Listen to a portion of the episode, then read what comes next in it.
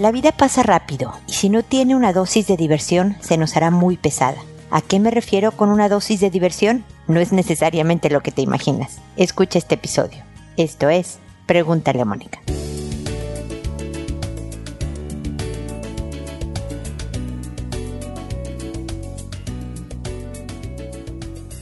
Bienvenidos amigos una vez más a Pregúntale a Mónica. Soy Mónica Bulnes de Lara. Como siempre, feliz de estar con ustedes en este espacio que los invita a visitar la página www.preguntaleamónica.com en donde me pueden hacer sus consultas desde el botón rojo de envíame tu pregunta y en donde están más de mil episodios a su disposición como herramienta para construirse una vida mejor, una vida mejor personal, de pareja y familiar. Ese ha sido siempre el objetivo de Pregúntale a Mónica. Y desde luego hay videos en YouTube, hay frases, también videos, citas, muchas otras herramientas adicionales en redes sociales, Instagram, Twitter, Facebook. Así que búsquenme y me encontrarán todo sin costo, realmente con la idea de ser un apoyo más, una parte más de su red de apoyo que debiera de existir en su vida de hecho en nuestra vida, en la vida de todos. Y desde luego parte de construirnos una vida mejor está el tener una vida divertida.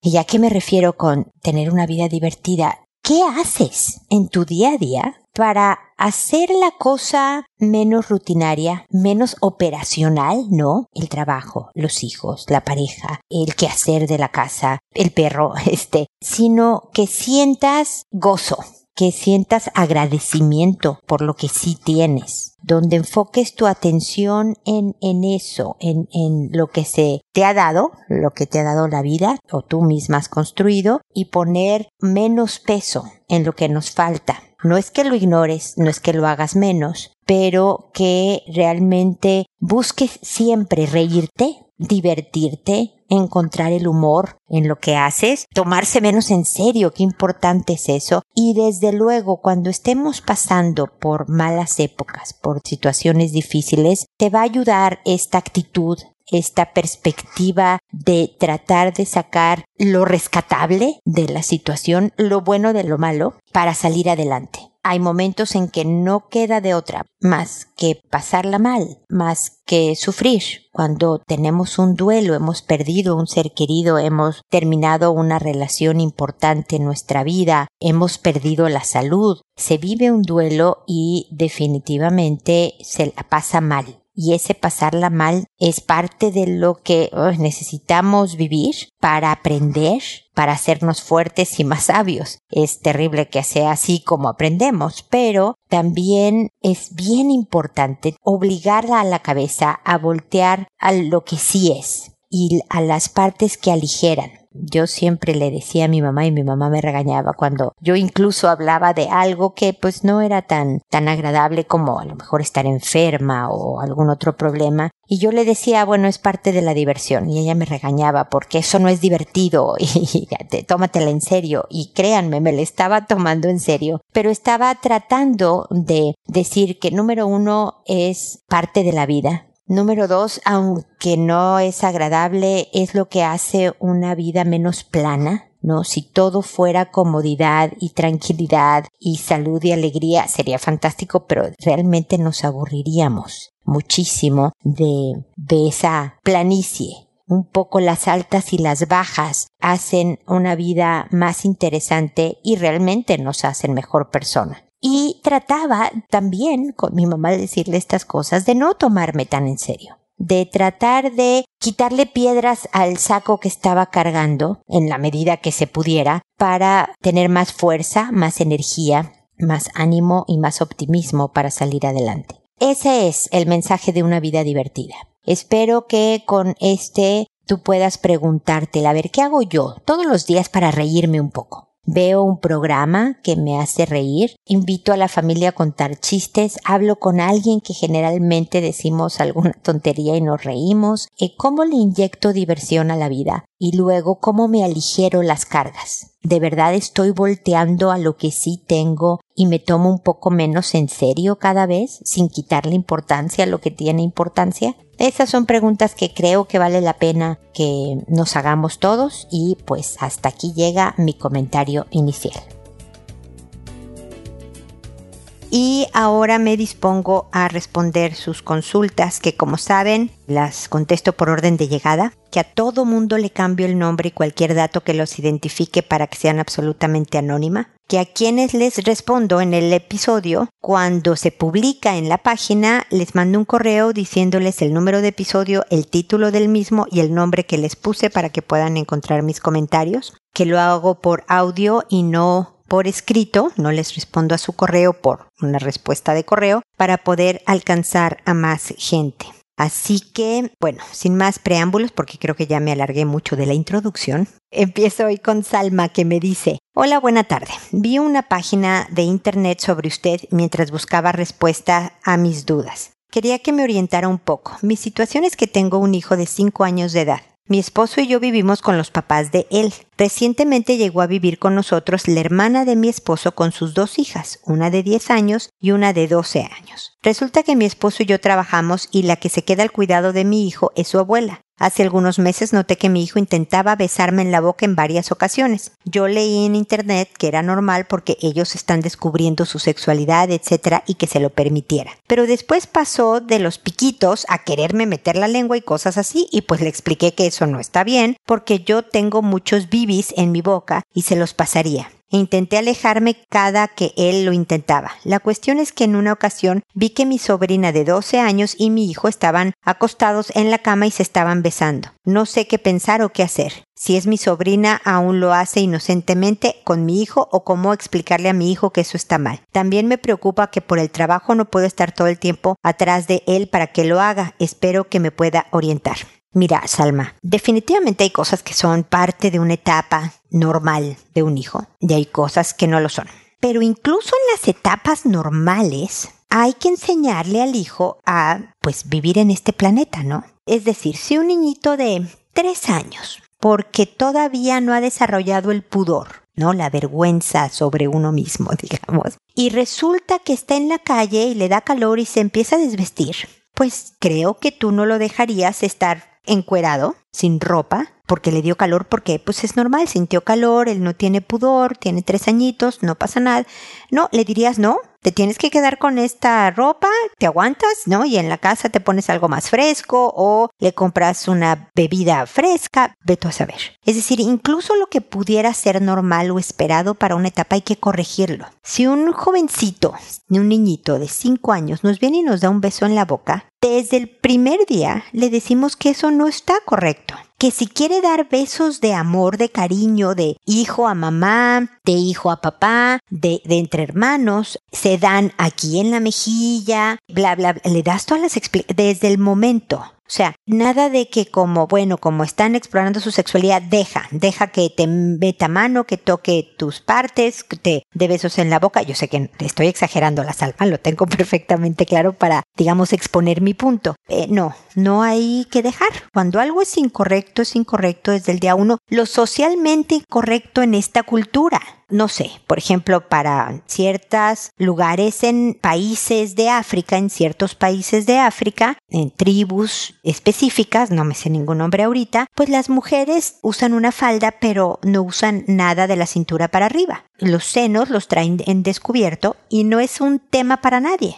Entonces que una niñita ande con sin blusa, pues no es tema de nadie, culturalmente es aceptado se les enseña inclusive a que, bueno, todos andamos aquí de la cintura para abajo tapados, pero no de la cintura para arriba y listo. Pero en nuestra cultura, el dar besos en la boca, el estar cubiertos todos, hay, hay ciertas reglas sociales que es importante que tu hijo conozca y viva porque en esta cultura se mueve y tú no quieres que vaya a casa del amiguito y le esté dando besos en la boca a la hermanita o al, o al amiguito y causar escándalo. ¿Me explico? Entonces, definitivamente es importante hablar con él y decirle que eso no, que es muy bueno que avise, por ejemplo, porque nunca te contó, mira, que me estoy dando de besos con mi prima, sino que más bien tú los descubriste, que la denuncia, no tanto como la, no uses la palabra denuncia, pero el que te cuente que este tipo de cosas están pasando, es bueno que te cuente, pues para poderle enseñar a los otros niñitos y niñitas que no lo saben, que es bueno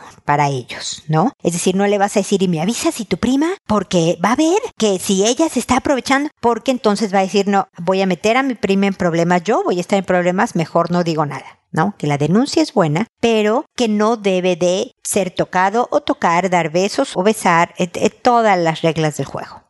Pero además se incluye en esta conversación definitivamente la sobrina de 12 que está rayando en la adolescencia y que se está aprovechando de una situación, trae impulsos, trae curiosidad, como me dices tú, si lo está haciendo inocentemente, que yo lo pondré un poco entre comillas, porque una niña de 12 años sabe perfectamente que besar en la boca a su primito de 5 no es correcto pero es posible porque solo tiene cinco y él, ella lo puede manipular, convencer, detener incluso con más fuerza. Tiene más fuerza física y psicológica para poder jugar a los juegos que ella quiere jugar porque tiene impulsos muy distintos a los de su primito de cinco años. ¿No? Entonces es importante que la niñita sepa que estás enterada de esto, que los viste y no debe de volver a ocurrir y hay que involucrar a, a, sus papás y a la abuela, a todos los adultos, no para que la regañen y se la caben, sino también para tenerla más supervisada, para que tenga conversaciones adecuadas sobre sexualidad, sobre lo que es abuso y, y lo que no es, a qué edades y por qué y con quién y todos los parámetros, ¿no? y para que definitivamente la abuela y todos los demás adultos también estén al pendiente de supervisar adecuadamente.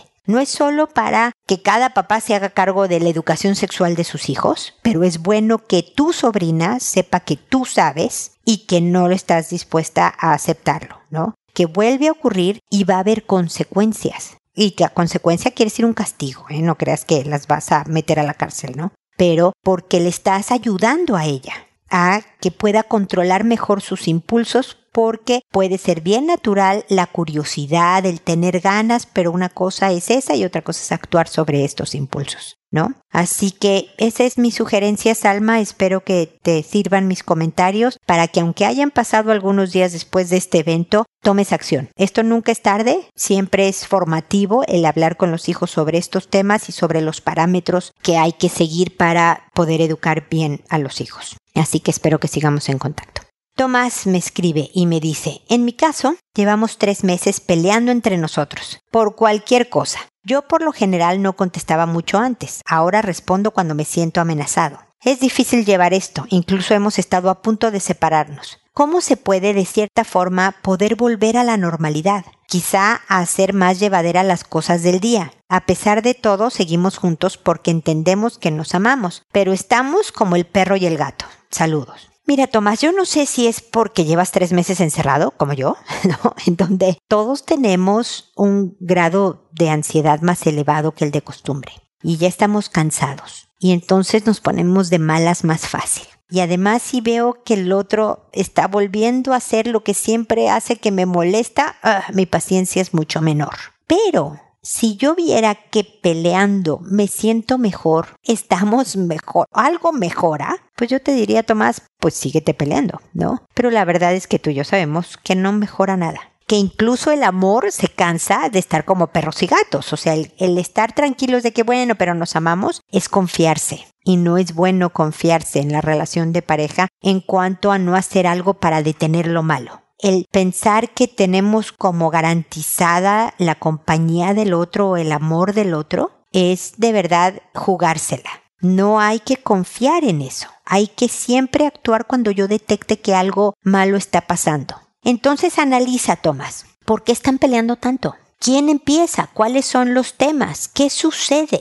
¿Cuáles podrías tú, porque eres el que me escribiste y por eso me refiero a ti, podrías soltar podrías no discutir, podrías manejar de otra manera. No sé si, si le reclamaste por algo que hizo o no hizo. Es un tema que podrías no reclamar, que podrías soltar y dejar pasar. que ya sé que te cae mal, que le has dicho 30 veces que era de una manera y otra vez no lo hizo así, pero ¿podría soltarlo, Tomás? ¿Es un tema no tan de vida o muerte? Mi sugerencia sería...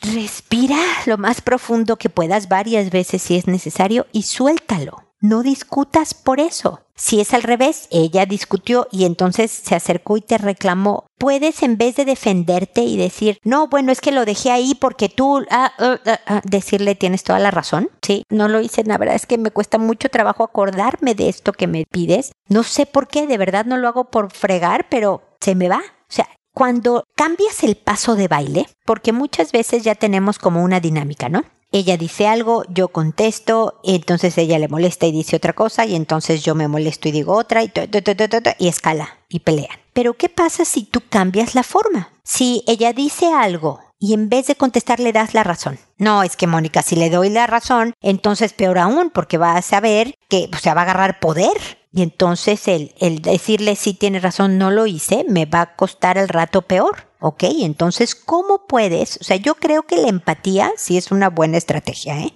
El aceptar el sí, no lo hice y me cuesta, o sea, no, nos, voy a hacer un esfuerzo por acordarme, pero se me puede volver a olvidar. Pensemos los dos en una metodología que me permita ver que estemos mejor tú y yo. No, o sea, si te ve con una actitud de verdad de asumir una responsabilidad si la tuviste, si no tienes responsabilidad, si te viene a reclamar algo que no es tuyo, le puedes también decir, mira, esto la verdad es que no me acuerdo que me lo hayas pedido, pero ¿qué te parece si de ahora en adelante cuando esto quieras que pase, lo anotemos en esta hoja para que el otro sepa que hay esta petición? No sé, ¿eh? te estoy inventando, Tomás. Algo que cambie la dinámica para no estar peleando tanto. Porque cuando no contestabas, Tomás, lo que hacías era ceder terreno, darle poder. ¿No? ¿No has oído hablar esto de el que calla otorga? Entonces, definitivamente no es bueno quedarse callado, pero también depende de cómo respondes cuando respondes. Me parece muy bien que ya estés respondiendo, pero ya estás respondiendo porque te colmaron la paciencia, porque ya te sientes amenazado. Ya llega un punto en donde tienes que sacar el escudo y también la espada por si acaso, ¿no? Para defenderte. Pero si puedes responder un poquito antes, de alguna manera, en cortito, no tienes que dar largas explicaciones. Pero, ¿sabes qué? Ok, dime lo que me estás diciendo, pero no me digas groserías. Ah, es que tú tal por cual. Ok, me voy a ir a otra habitación. Cuando me hables sin groserías, hablamos. Y te vas. Pero ya le dijiste esto no. Este es mi límite. Esto no lo aguanto. No es que te digan 40 groserías y a la 41 ahora sí ya respondes porque te sientes súper amenazado. No, es responder desde la primera en lo que no te gusta. Así no. Y lo puedes hacer en cortito, pero bien claro, bien firme, bien educado también. Y te vas. Ah, pero ¿cómo me dejas hablando sola? Que se le pase el enojo sola. Pero una vez que esté dispuesta a hablar sin groserías, entonces sí es volver a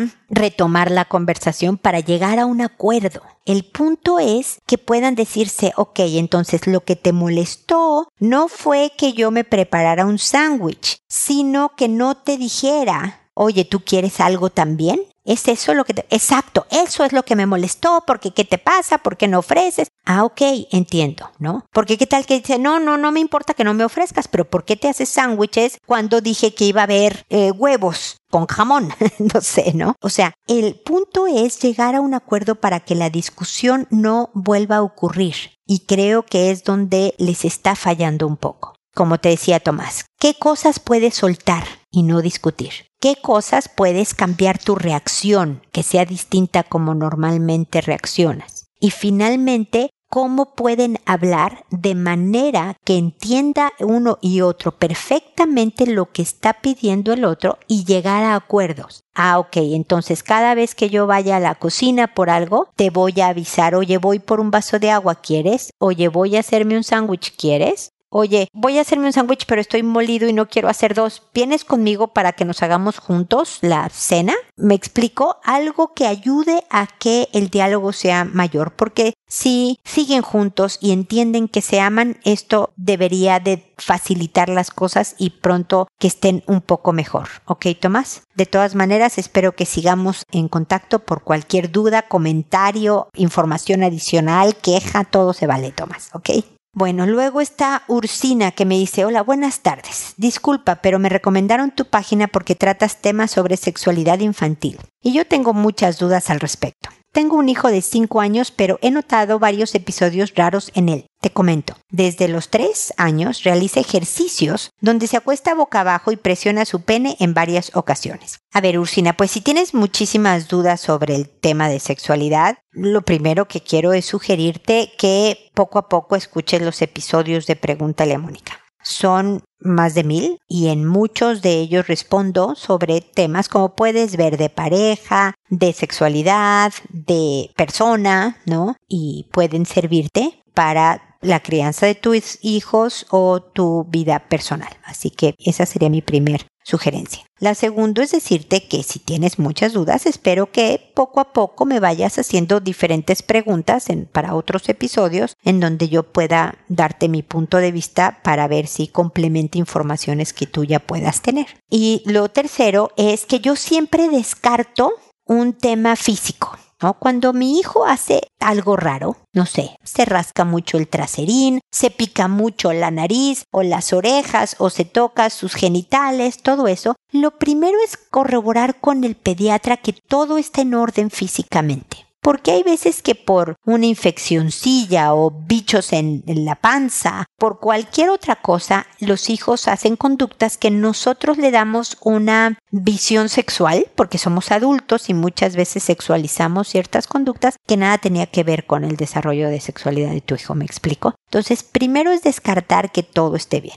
Luego, pues obviamente el pene es el genital de tu hijo y es un centro de placer. Y si tu hijo desde los tres años descubrió que ponerse boca abajo y presionar es agradable y ya sabes tú que no hay un tema físico, una infeccióncilla, un algo, pues lo que está haciendo es repetir una conducta que es agradable. Y tu tarea como madre es decirle cuándo son las circunstancias en que puede hacer ese tipo de conducta porque es como picarse la nariz. ¿No? A lo mejor en la privacidad de su cuarto, con un Kleenex o un pañuelito al lado, un pañuelo desechable a un lado, y cuidado de no rasparte, rasguñarte, lastimarte a que te salga sangre, porque si te picas mucho la nariz, hijito, va a llegar un momento en que se irrite la piel de adentro y tengas problemas hasta de infección de la piel adentro, porque, ¿no? Sí, con el mismo tema que le estás hablando de picarse la nariz, no lo hagas en público, esto es más bien privado, etcétera lo mismo lo que tu hijo está haciendo de acostarse boca abajo y oprimiendo sus genitales, ¿no? Dale contexto.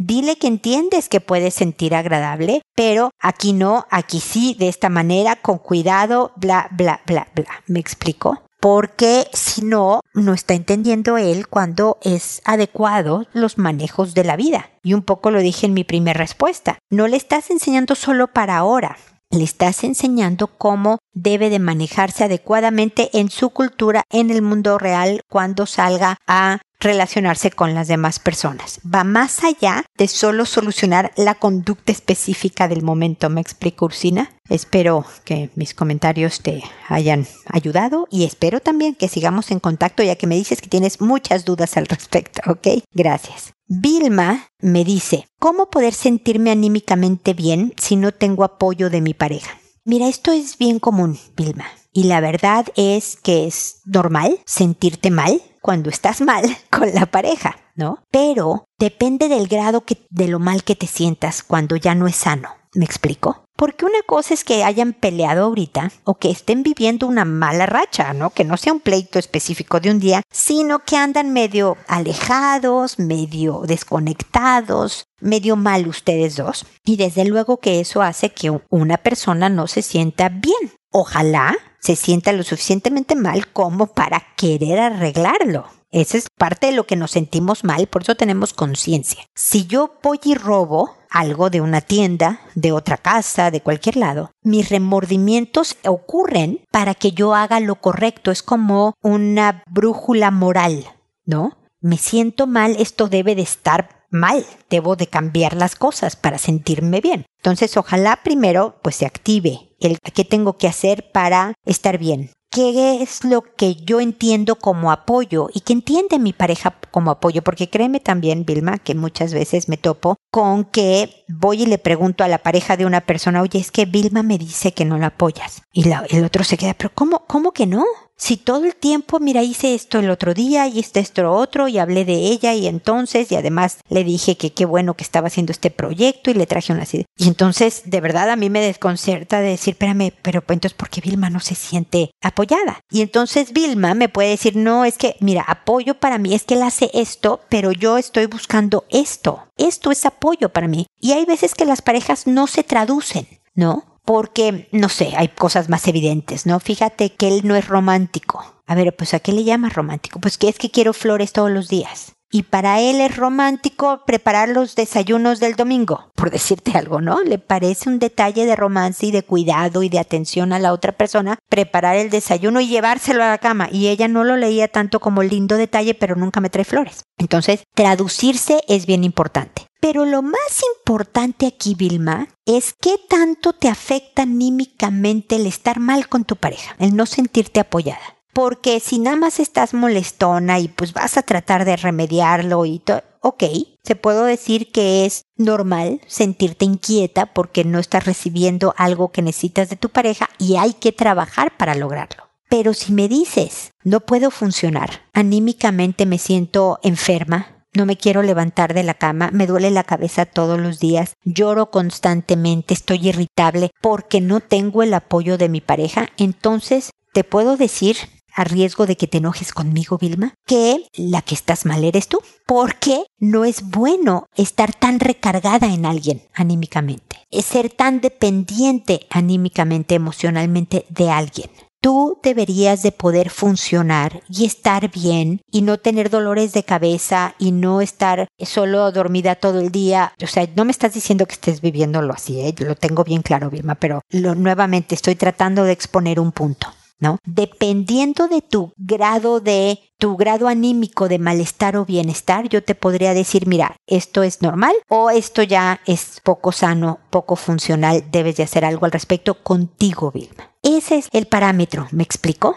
Por eso te decía, a ver, si no tienes un apoyo y quieres un apoyo, debes de ir con tu pareja y empezar a traducirse. A lo mejor resulta que tu pareja por su personalidad, por su historia, porque nada más no es que no quiera, sino no puede darte el apoyo que tú quieres, que entonces busques con tu pareja lo que sí te puede dar, aprecies, notes lo que sí te da, pero que obtengas otros apoyos con amiga, con familia, con otras personas que puedan sumarse al apoyo que tú necesitas en diferentes momentos. ¿Me explico? En caso de que hubiera de verdad una incapacidad no, no querida, pero sí real de tu pareja para darte todo lo que tú necesitas. Es muy difícil que una pareja nos dé todo lo que necesitamos, como nosotros tampoco somos capaces, humanamente posible, de darle al otro todo lo que el otro necesita. ¿no? Entonces, por ejemplo, ejemplo tonto, mi marido una de las cosas, lo he dicho varias veces en, en, diferentes programas, le encanta andar en bici. Y es algo que él disfruta. Y bueno, disfrutaba cuando podía salir el pobre. Ahorita en cuarentena no ha salido en muchísimos meses. Pero este, yo no le puedo dar eso. A mí no me gusta andar en bici. Entonces él tiene un grupo de amigos con los que va y anda en bici. En el grupo también va un par de señoras, ¿eh? Pero va. Y qué bueno que tenga eso con otras personas porque así no se lo tengo que dar yo, que a mí no me gusta. ¿Me explico, Vilma? Y para él está bien tener lo que él necesita. A lo mejor diría, uff, sería padrísimo que a Mónica le encantara andar en bici y que saliéramos juntos y que, pues sí, a lo mejor sería el ideal para él, pero chin, no soy ideal. Él no es ideal, nadie lo somos en realidad. Pero bueno, Vilma, yo espero que estas reflexiones te ayuden también a ti a, pensar en cómo estás tú y empezar a tomar acción, ¿ok? Y espero también que sigamos en contacto. Un abrazo. Wilfredo me dice, hola, quisiera saber cómo actuar frente a esta situación. Mi hijo de 7 años le ha dado besos en la boca a su hermanita de 4 años y ella contó. ¿Qué debo de hacer? Por el momento intento no dejarlos solos, pero me es imposible. Uy, sí, Wilfredo, ya no, no, vas a poder tener vida. Imagínate que tengamos que supervisar a los hijos 24/7, o sea, tal vez es más fácil en cuarentena, pero en la vida real esto es imposible. No podemos ir a todas las fiestas de los hijos para ver que no les hagan bullying o que no tome cuando sean adolescentes o que no fume o que no. Sí, es importante darles a los hijos las herramientas para que puedan manejarse adecuadamente por ellos mismos, ¿no? Creo que ya has oído en mis respuestas anteriores lo que he dicho sobre la denuncia, o sea, felicitar a la hermanita porque contó, eso estuvo muy bien, y asegurarle que nadie está en problemas, pero que el respeto al cuerpo, bla, bla, bla, eso es bueno hacerlo y por lo tanto avisar cuando estas cosas pasen es bueno y se lo dices con todo cariño y con todo cariño también vas con el de siete años para explicarle que eso no debe de ser que lo que hablaba yo antes, ¿no? Cómo se expresa el amor al hermanito o a la hermanita de una manera adecuada. Pero también vale la pena, Wilfredo, aquí voy a agregar unas cosas que no he dicho ah, en mis respuestas anteriores. Verifica si tiene acceso o si está viendo películas contigo, con, ¿no? con los papás que están fuera de su alcance, ¿no? Que esté viendo películas más de adolescentes o de adultos o que tenga un celular o una tablet que en donde puede entrar a sitios de contenido poco apropiado, que hay que verificar la configuración para bloquear estos sitios. O sea, hay que incrementar la supervisión de los accesorios de donde pudiera estar agarrando ideas. Pero si es una expresión de cariño y amor o lo vio en el kinder o su primo el grande le contó, le das todos los parámetros y le cuentas. Si vuelve a suceder, hijito mío, te quiero muchísimo, pero entonces ese día no hay tele o no hay videojuego o no hay caricaturas, no sé, porque no es correcto. ¿No? Esto no es abuso sexual, puede ser desde curiosidad, experimentación, el tratar de practicar algo que vio, pero sí hay que tener estos cuidados y estas conversaciones, Wilfredo, ¿ok? Espero de todas maneras que sigamos en contacto y espero amigos que nos volvamos a encontrar en un episodio más de Pregúntale a Mónica. Hasta pronto.